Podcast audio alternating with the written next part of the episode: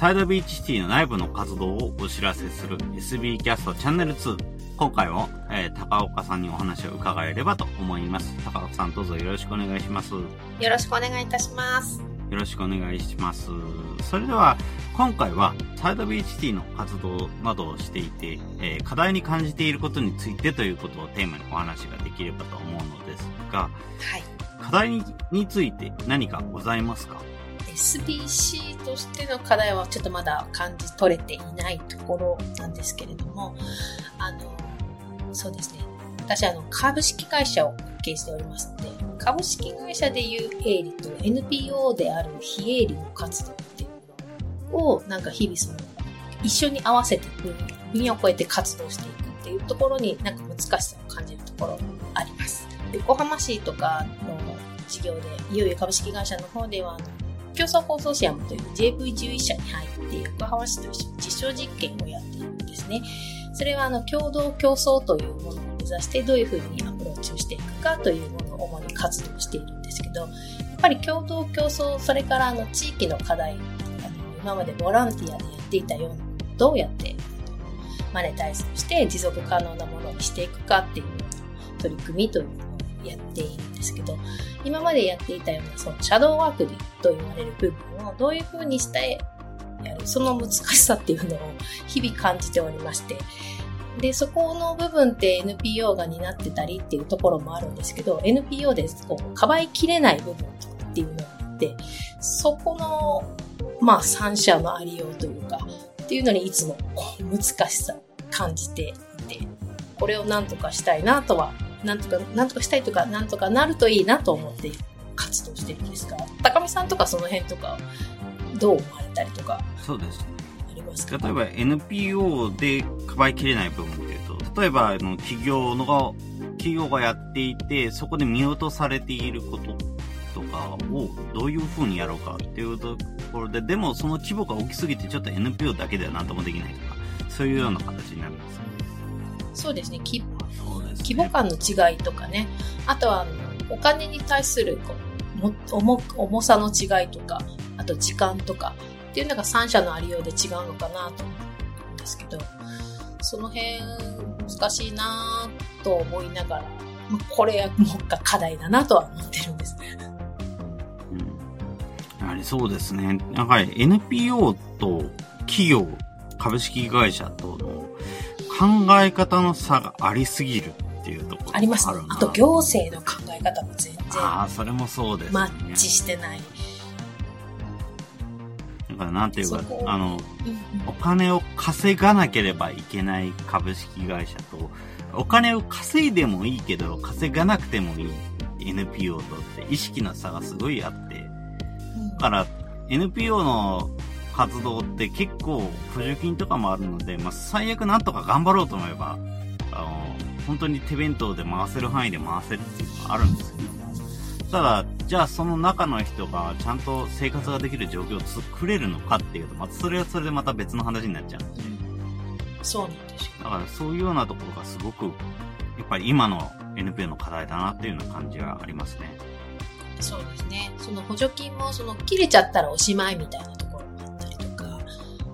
で、行政の方もまあ、出しとけって出す、出したり、急にやめちゃったりとか、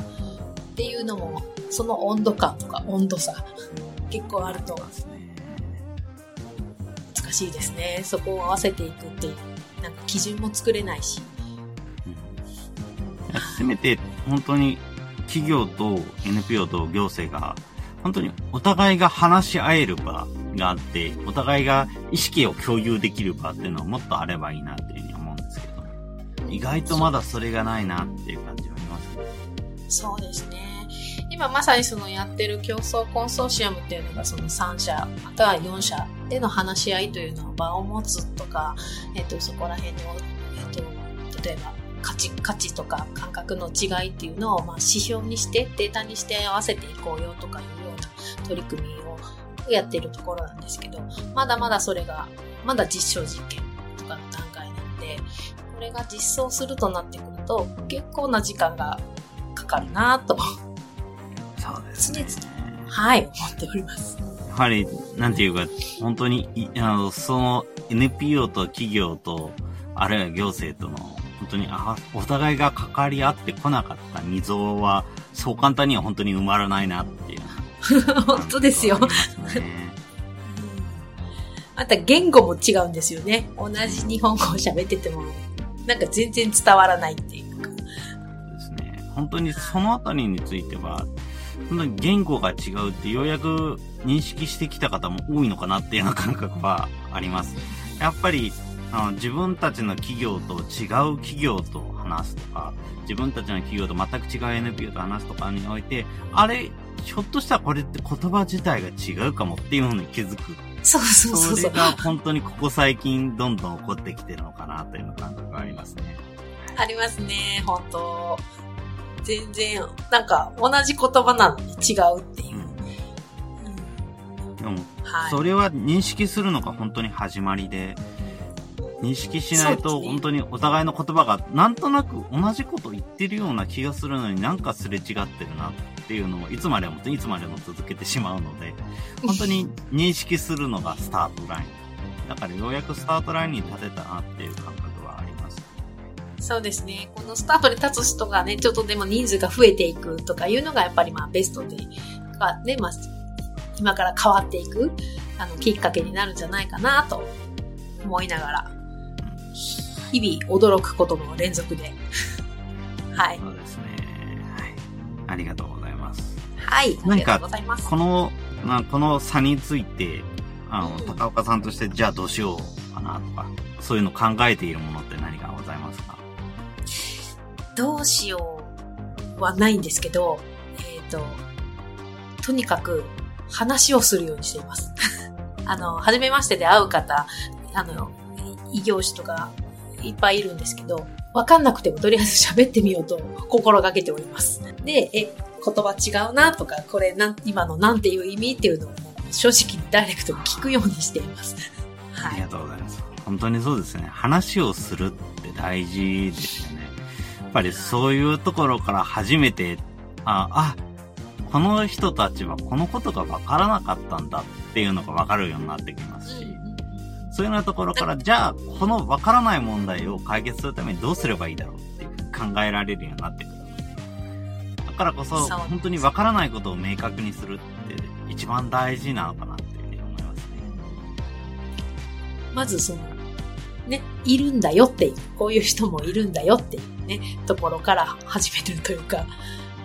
認識をし合うところからやって地道に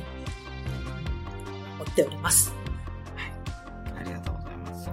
はい。やっぱりそういうふうな話し合いをしていくことがとても重要になってくる分野であると思いますので、ぜひね、そういうようなことを、あの話せる場を増やせるような活動をしていきたいですね。はい。はい。ありがとうございます。りがとうございました。うん、はい。それでは今回も、たえー、高岡さんにお話を伺いました。高岡さんどうもありがとうございました。ありがとうございました。ありがとうございました。